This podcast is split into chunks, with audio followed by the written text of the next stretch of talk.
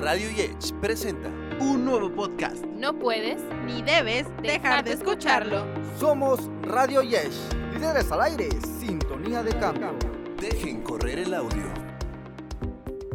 Hola a todos y a todas, esperamos que se encuentren muy bien. Mi nombre es Jacqueline Montoya, me encuentro con Raúl Alarcón y nosotros somos locutores de Radio Yech. Hoy nos encontramos con la segunda parte de la entrevista de Ismael Quintero. Esperamos que lo puedan disfrutar mucho. Quisiéramos también conocer un poco más de tu persona, cómo es eh, ha sido con tu familia el trato desde primaria, secundaria? Cuéntanos un poquito y también quisiéramos saber eh, actualmente cómo es eh, que conociste a tu pareja, cómo es que tienes hijos y cómo es la relación en general de cómo es en tu persona. Bueno, yo soy el mayor de tres hermanos, yo tengo 38 años, tengo un hermano, mi hermana tiene 35 años y mi hermano acaba, va a cumplir ahora el sábado 31 años.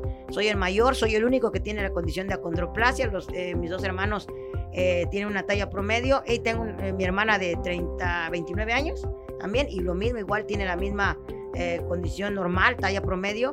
Ellos dicen que soy el consentido, pero no. Eh, mi mamá decía, bueno, pues es que lo teníamos que cuidar de manera diferente, ¿no? Pero mis hermanos tuvieron que entender la condición que yo, que yo tenía. Y al final eh, ellos siempre me han dicho, es que tú eres un ejemplo para nosotros, porque ellos también les permitió no poner, yo como te digo, les decía yo hace rato, el no poner peros para poder hacer las cosas. No es que no lo pueda hacer, no es que sí lo puedes hacer. Y ese era mi, mi, mi lema con ellos y que hasta la fecha, ¿no? Entonces, con mi hermano, con mis hermanos, con mis papás, con mis primos, mis abuelos, tía, gracias, porque en ningún momento ni usted, ni ninguno de mis tíos, ni ninguno de mis primos, ni me hizo menos, ni me humilló, ni me dijo eh, cosas negativas, sino al contrario, siempre de toda mi familia tuve un apoyo, siempre. Y para ellos, para todos, ellos siempre me lo han dicho que soy un ejemplo para ellos, pero te digo, nunca, nunca de ellos encontré eh, una palabra negativa o un, o no te voy a apoyar o, no te queremos ver o mejor ya no lo traigan porque nos da vergüenza. No, jamás. Ni de parte de mi papá, ni de parte de mi mamá, toda mi familia siempre tuve un apoyo incondicional. Y de mi familia ahora ya, de mi, de mi, mi esposa, de mis hijos, yo conocí a mi esposa hace nueve años, más o menos, 2013 prácticamente. Nos conocimos eh, en la iglesia donde nos congregamos, ahí nos, fuimos amigos, comenzamos a tener una relación de, de novios, a los tres, tres años, cuatro años creo que nos casamos, sus papás no, no querían que se casara conmigo por la condición que yo tenía, eh, tenían miedo quizás los papás a lo mejor que sus nietos pudieran nacer con la misma condición que yo y eso, eso hacía que a lo mejor ellos no, no vieran que no, que no pudiera funcionar nuestro matrimonio. Al final nos casamos, tuvimos a la niña, la niña tiene, va a cumplir seis años, la niña nació con talla promedio. Eh, después, a los tres años, nace mi hijo, eh, va a cumplir tres años y también nace con talla promedio. Entonces, hoy son la adoración de mis suegros, son la adoración de mis papás. Prácticamente vivimos aparentemente una vida normal. Y digo aparentemente porque eh, siempre, siempre, ahora con mi hija que la llevo yo a la escuela y me surgió en los primeros meses, yo la llevaba y de repente mi hija me dijo, es que ya no quiero que me lleves, que me lleve mi abuelita, que me lleve mi, mi abuelo o mi mamá, pero tú no, me decía. Y yo al primero, al principio no le di importancia, yo le dije, bueno, está bien, pero después ya dije, te voy a llevar, y no, y dije, ya le pregunté, le dije, ¿por qué no?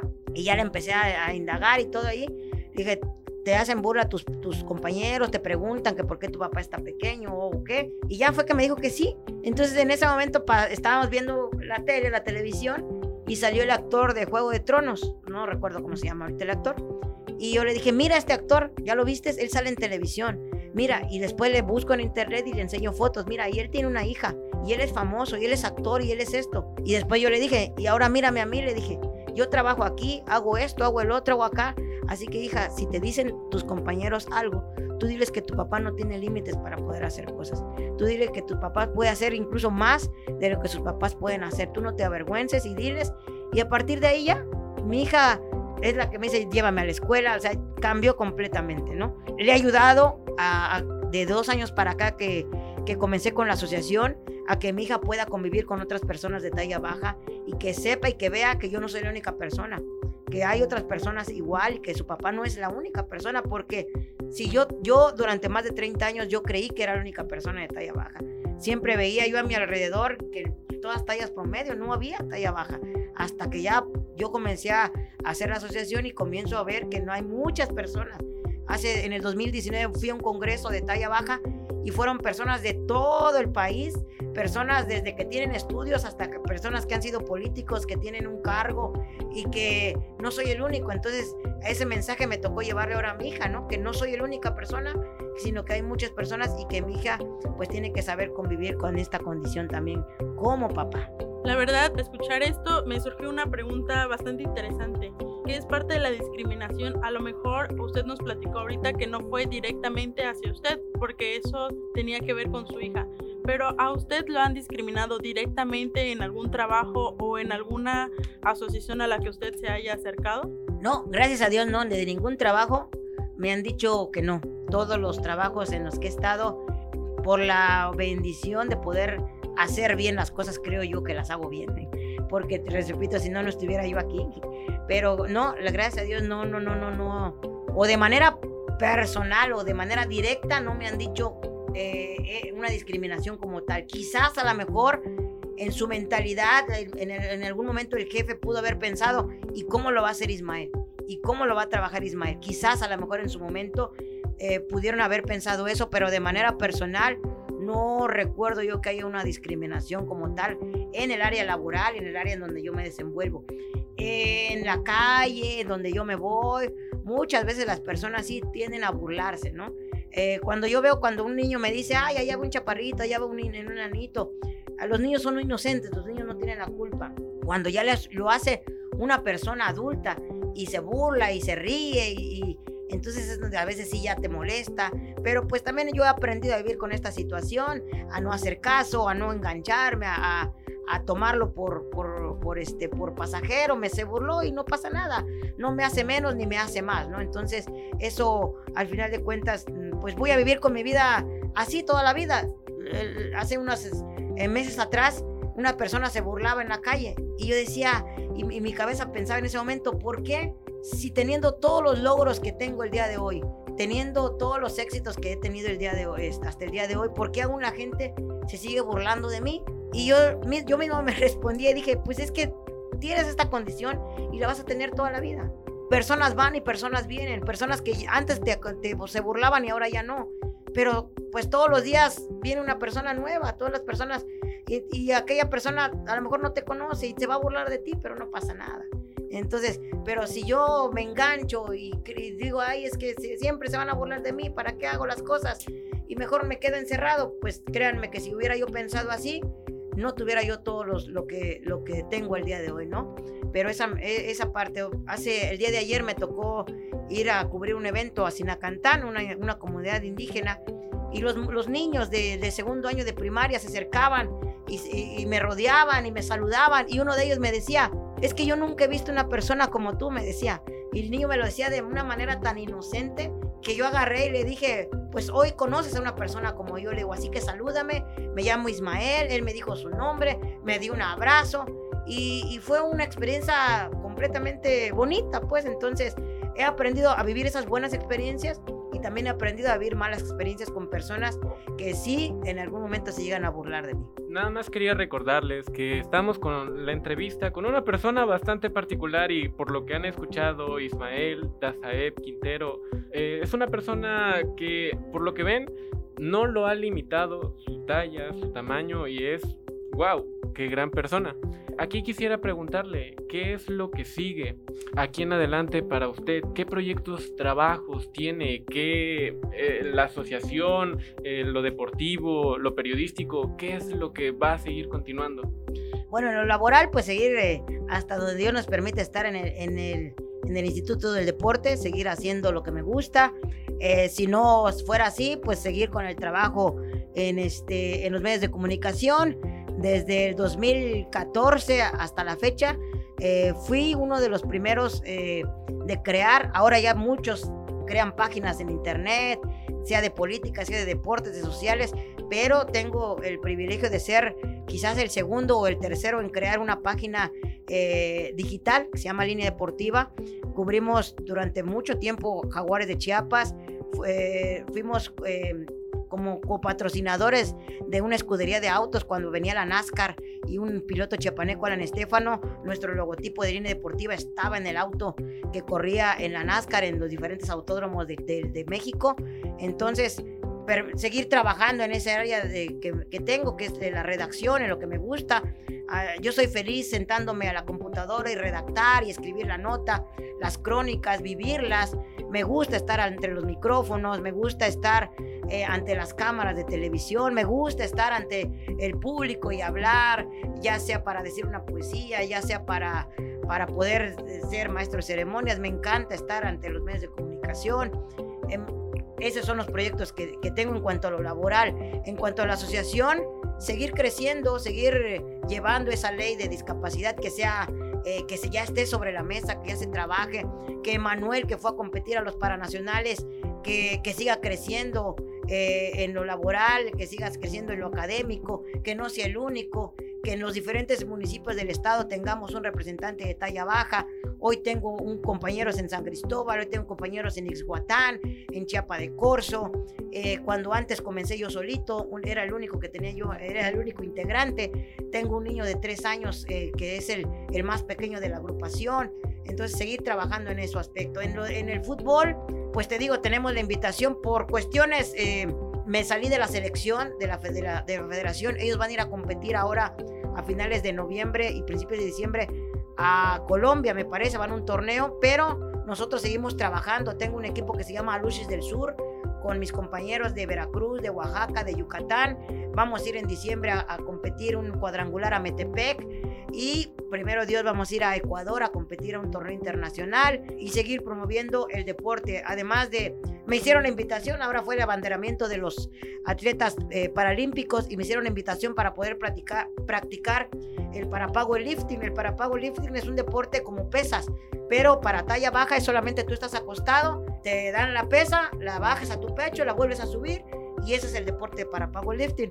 Me están invitando a poder practicarlo y pues me voy a dar la oportunidad de poder entrenarlo eh, y hasta a lo mejor poder competir en algún evento local, nacional o incluso internacional. Es algo que no pasaba por mi cabeza, pero pues si me están dando la oportunidad, pues como todo lo que he hecho, pues voy a experimentarlo y si se da, pues bien y si no, pues también no. Pero esos son algunos de los proyectos que están por ahí en puerta y pues seguir siendo ejemplo para mis hijos, eh, seguir dándoles todo lo que, lo que Dios me permita darles, enseñarles que, que la talla baja no es un pretexto y así como con mis hermanos decirles que, que si yo lo puedo hacer, ellos también lo van a poder hacer. Claro, Ismael. Eh, podemos ver que en otras actividades también eres declamador de poesías. ¿Nos podrías regalar un poema para las personas que nos están escuchando en Spotify? Claro que sí, eh, a ver si recuerdo. Dice una poesía de Jaime Sabines, dice, me encanta Dios, me encanta Dios. Es un viejo magnífico que no se toma en serio. A él le gusta jugar y juega. Pero a veces se le pasa la mano y nos rompe una pierna o nos aplasta definitivamente. Pero eso es porque es un poco cegatón y bastante torpe de las manos. A mí me gusta, a mí me encanta Dios.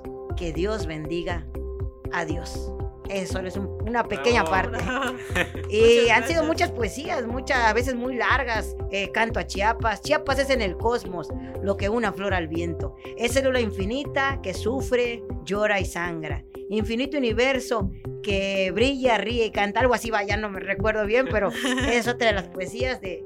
Y han sido muchas, durante mucho tiempo estuve declamando, teniendo, ganando muchos concursos, representando en la preparatoria. Por mucho tiempo el, municipio me invitaba, hace muchísimos años, ya casi 20 años, al Parque La Marimba y los días domingos, sábados, domingos, ¿verdad? Creo, me parece.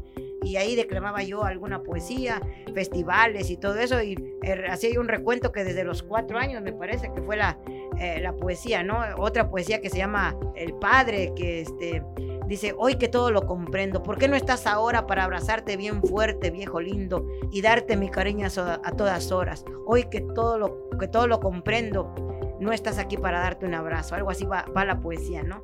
La verdad me gusta, me gusta. Ahorita me agarraron en curva, pero, pero este, porque ya tantas cosas en mi cabeza, pero me encanta también decir poesías. Sí, la verdad nos parece muy interesante. Para ir culminando yo un poquito este podcast, a mí me gustaría preguntarle cómo se siente ahora que es presidente y fundador de la Asociación Amigos Pequeños de Chiapas al poder ayudar a otras personas de talla baja como usted y cómo esto le ha ido abriendo las puertas a otras personas en la sociedad. Me, siento primero comprometido, es un compromiso muy grande, no nada más es yo soy el presidente y mírenme a mí y no. El compromiso es porque, les repito, lo que yo pasé, lo que yo sufrí, lo que yo viví, las carencias en mi condición, que yo no quiero que las, las pasen las personas de, de talla baja. O a mí, eh, eh, este niño Emanuel no quería estudiar, no quería estudiar. Yo le dije a la mamá, este, ¿por qué no quería estudiar? Dice, es que ya no quiere ir. Y ahí se le dio la oportunidad, buscamos la oportunidad y ahí en el Instituto del Deporte está la telesecundaria abierta. Pues esa, relación que tengo ahora me dio la oportunidad de poder incluirlo a él como un estudiante más. Está estudiando ya el primer año de telesecundaria. Les repito, ya fue a competir unos paranacionales. Eh, vino una compañera de Ixhuatán. Eh, nunca había salido de su casa sola viajó cinco o seis horas desde Esguatán, transbordando. Entonces, el poder inspirar y, poder a, transmitir a las demás personas de talla baja que pueden hacer las cosas, ese es, eso quiero hacer, ese es mi trabajo, pero eso implica una gran responsabilidad. No nada más es porque quiero hacerlo y ya.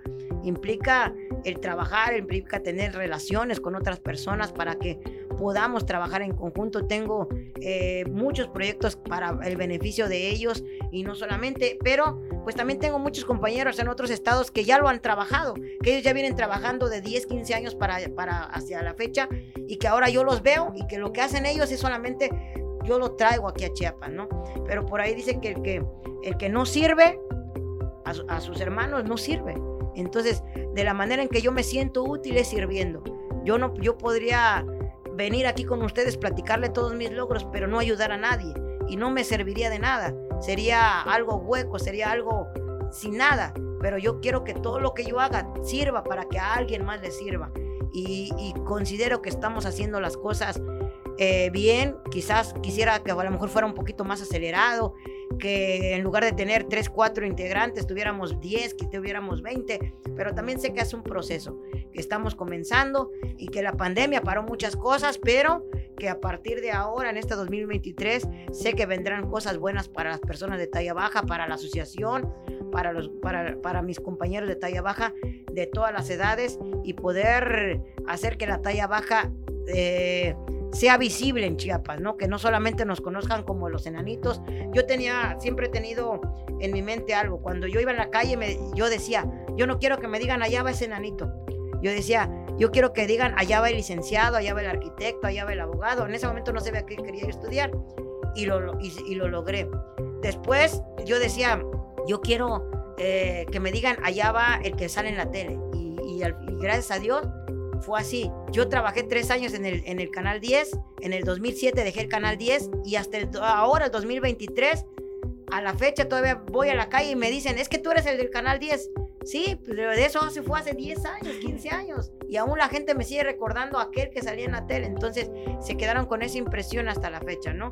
Y hoy lo mismo, hoy la gente, ay, tú eres el que juega fútbol, tú eres el luchador, tú eres esto. Entonces la gente ya no me reconoce por, el, por el, la, mi estatura. La gente me va conociendo, me va reconociendo por las acciones que voy haciendo. Entonces yo quiero que lo mismo sea para ellos. Y después fuimos a jugar fútbol con Emanuel, ahora en Orizaba, a Jalapa. Y cuando regresamos me platica su mamá que fueron al mercado y que el del mercado, el que le estaba atendiendo en el mercado, le dijo, oye, tú fuiste el que fuiste a jugar fútbol, ¿verdad? Ay, felicidades. Y para mí eso fue, de verdad que fue un, un, una medalla, más que la medalla que fui a ganar a, Perú, para mí eso fue una medalla. Porque ya no lo, ya no lo, lo, vieron como, ay, su hijo el chaparrito, ya lo conocieron, ah, como su hijo, el que fue a jugar fútbol, el que está haciendo algo más que otras personas, el que está logrando más que otras personas. Y eso es lo que quiero hacer que las demás personas de talla baja que están conmigo lo puedan hacer. Que eh, no se les ponga trabas, que no se les ponga barreras, sino que al contrario, si hay barreras, que las ocupemos para poder salir adelante. ¿Qué mensaje le daría, terminando esta entrevista, a aquellas personas que igual son de talla baja y se sienten acomplejados? Primero que eh, la, la, mentalidad o, o o esa manera de pensar es normal, porque yo también pasé por lo mismo. Yo no puedo decir que en mi mente tampoco no pasó miedo, no tuve miedos, no pasó el ya no quiero vivir. Yo en algún momento pensé en quitarme la vida y eso es lo que les compartía yo ahora que fui a, a dar esa plática. Yo decía, yo en algún momento quería yo quitarme la vida, quería yo ya dormirme y no despertar, pero te digo, al final de cuentas el apoyo de tu familia, el apoyo de otras personas me hicieron que yo fuera cambiando mi manera de pensar. Entonces ahora a esas personas de talla baja que me escuchan y que a lo mejor han pasado por eso, pues decirles, eh, eh, darles ese mensaje, que aquí hay personas de talla baja que nos podemos apoyar entre nosotros, que las experiencias malas que yo viví que, y que ellos no las han pasado, que yo se las puedo ahorrar para que ellos no las pasen, que ellos vean un ejemplo no solamente en mí, sino que ahora en Emanuel, ahora en Mauricio que tiene tres años y las personas que van a ir naciendo, porque esta condición no excluye a nadie, esta condición no es porque mi papá fue talla baja, mi mamá fue talla baja, las estadísticas dicen que todo matrimonio, toda pareja tiene un 25% de posibilidades o de probabilidades de tener un hijo de talla baja. No es porque, ay, nosotros somos talla promedio, somos eh, pareja y no vamos a tener, mis papás los dos son talla promedio. Y en mi familia no hay antecedentes, eh, al menos mi abuela, que no hay, una, no hay un antecedente, pero ese 25% de probabilidad fue y estuvo en mi familia. Entonces, decirle a esas familias también que, no porque están en talla promedio no la van a tener en algún momento van a pasarlo, ¿no? O pueden pasarlo. Entonces, a, las personas de talla baja, pues que sumemos esfuerzos, que, que trabajemos en equipo, que me he topado también con muchas personas de talla baja, que en lugar de poder ayudar y poder servir, su mentalidad es decir, si yo sufrí, pues que también lo sufran ellos, ¿no? Y no es así. Al menos en, lo que a mí me han enseñado en, en el ministerio en donde yo voy, es de que si el el padre está arriba y ya, ya sufrió y ya vivió, el hijo no tiene que hacerlo. El hijo tiene que, que, pasar menos o tiene que trabajar menos esfuerzo de lo que trabajó el padre. Entonces lo mismo es en lo, que, en lo que yo hago, que lo que yo ya pasé, viví, que las personas que vienen detrás de mí no, las, no lo pasen, porque yo ya viví muchas experiencias y yo no quiero que ellos vivan esas experiencias malas. Ellos tendrán sus propias experiencias, pero serán menos que las que yo tenga. Yo en la escuela yo no tenía un banco, en la escuela, cuando yo recuerdo cuando yo estudié, yo no había, no había bancos, no había nada. Yo hoy puedo ver en Emanuel que tiene otras condiciones de, escuela. Yo puedo ver ahora en Mauricio que tiene otras condiciones de escuela. Yo no pude competir a, las, a los 13 años y no pude, yo lo hice, imagínate, a los 38 años yo fui a competir a una competencia internacional.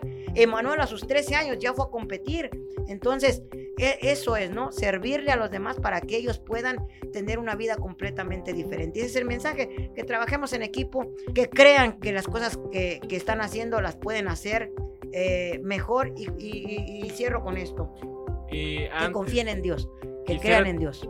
Aparte de a las personas de talla pequeña, quisiéramos saber también qué consejo se le podría dar a las personas de talla promedio, porque hoy en día en la sociedad que vivimos ha llamado mucho la atención esto que es la depresión, desde su punto de vista, desde las cosas que ha pasado a las personas de talla promedio ¿qué consejo les podría decir desde lo que ha vivido? Existe la depresión, existe el suicidio, existen muchas enfermedades mentales eh, y psicológicas y yo no tengo nada en contra de, los psicólogos porque hacen un buen trabajo al final de cuentas, pero eh, existe todo esto porque la gente no cree que tiene un propósito. Yo comencé esta plática con ustedes diciéndoles que todos tenemos un propósito. Ustedes están aquí y han estudiado esta carrera porque hay un propósito, no están aquí por casualidad. Y yo les decía a, los estudiantes que fui a darles la plática, y si tú estás aquí y ustedes me preguntaran hace un momento, ¿llegaste a pensar que si vas a vivir de esto? Y yo les decía, pues a mí me apasiona, este es el propósito por el cual Dios me creó. Y cuando tú haces y estás en el propósito en el cual Dios te creó, todo fluye, todo se da. Entonces, existen mucha depresión, mucha ansiedad, mucho suicidio. Es porque las personas no creen que tienen un propósito. Las personas eh, se ahogan en un vaso de agua porque nadie les ha dicho que tienen un propósito. Yo te puedo decir que tú tienes un propósito. Yo te puedo decir que tú tienes una trayectoria larga como, como, como locutor. Yo te puedo decir que vas a trabajar en la mejor estación de radio, que no vas a ser solamente en la universidad, que, que tú has sido creado para un propósito. Entonces, cuando yo te lo digo y tú te lo crees y lo trabajas, entonces tú tienes todos los días una, una, una, una, una manera diferente de vivir y, y vas a trabajar en eso hasta verlo formalizado. Pero cuando las personas, tú les dices, es que no vas a servir para nada, ¿para qué lo haces? No tiene caso, no vas a vivir de eso, te vas a morir de hambre, lo que me preguntaban hace ratito, te vas a morir de hambre. Pues entonces ya te estás creando esa mentalidad y vas a vivir con eso toda la vida y vas a creer, vas a creer que te vas a morir de hambre toda la vida. Yo les puedo decir que tengo más de 15 años en los medios de comunicación y no ha habido un solo día en el cual no hay un plato sobre la mesa para mí, para mi familia y ahora tengo la bendición que también puedo aportar para mis papás, para mi mamá y ellos llegan a comer a la casa y están en la casa. Entonces, este trabajo no me ha dado solamente para comer a mí, me ha dado para comer a los demás, me ha dado para poder recibir a otras, a otras personas en mi casa, poderles abrir las puertas de mi casa, eh, darles un plato de comida. Entonces, todo está en, en, lo que tú creas que verdaderamente tienes un propósito. Y cuando tú crees que tienes un propósito, entonces ahí termina la depresión, ahí termina el suicidio, ahí termina la ansiedad. No te estoy diciendo que no vas a pasar problemas, no te estoy diciendo que no vas a pasar situaciones, sí las vas a pasar, pero ya no te va a llevar al extremo a decir, no quiero nada de la vida, no quiero nada de esto, ¿no? Que tú creas que tienes un propósito y que Dios te ha formado con un propósito. Y cuando tú lo creas, tu propósito se activa, tu propósito comienza a trabajar. Tú me preguntaste hace un momento, ¿qué viene para Ismael? ¿Qué viene para Ismael? Hace unas semanas me decían, el 2023 va a ser un año diferente, va a ser tu mejor año que vas a tener, me lo han dicho a mí. Y yo creo que va a ser un año diferente. Yo creo que la asociación va a crecer. Yo creo que voy a ir a, que voy a, ir a Ecuador. Yo creo que voy a tener un mejor empleo, voy a tener una mejor remuneración, voy a, creo que voy a activar mi página línea deportiva, que voy a tener otra vez un podcast, que voy a tener otra vez un programa de televisión. Y yo creo, porque para eso Dios nos ha creado, con un propósito. Así que eh, para quienes me están escuchando, si ustedes creen que no tienen un propósito, yo les puedo decir que tienen un propósito, que busquen ese propósito, que si no saben quién, les puedo decir que siempre va a haber una persona que va a estar a tu lado, que te va a decir que tienes un propósito y te va a llevar a cumplir ese propósito. Muchas gracias Ismael. Vamos a culminar este, esta entrevista agradeciéndote de antemano el mensaje que hoy nos has dejado y si podrías compartirnos tus redes sociales para que puedan y vayan a seguirte. Eh, estoy en Facebook como Ismael Quintero, estoy en Instagram como isma.quintero, estoy en Twitter como Ismael, Isma2701, estoy también en, ahora en el TikTok como Ismael Quintero 27 y en todas las redes eh, habidas y por haber que te tengo ahora, más allá de compartir lo que hago, la, mi familia, siempre trato de compartir un mensaje. Para eso están las redes sociales ahora, no solamente para poder quejarnos, no solamente para poder hacer una denuncia.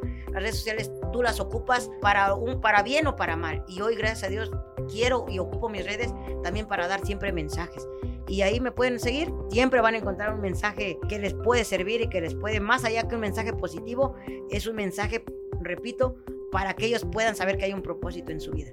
Muchas gracias Ismael. Pues nos despedimos de este podcast. Mi nombre es Jacqueline Montoya. Hoy me encuentro con mi compañero Raúl Alarcón. Nosotros somos locutores de Radio Yech y esperamos que hayan pasado un momento muy agradable con nosotros y con Ismael. Gracias. Y, agradeciendo también tu tiempo y la estadía aquí con nosotros. Muchas gracias Ismael. muchas gracias a ustedes y bendiciones. Escuchaste un audio de la cuarta temporada de Radio Yesh para Spotify. Derechos Reservados, Universidad Salazar, 2022. Sorprende a tus oídos. Dirección, Doria Mandujano. Coordinación, Claudia Camejo. Producción, alumnas y alumnos de la licenciatura en Ciencias de la Comunicación. Radio YET, líderes al aire, sintonía de cambio.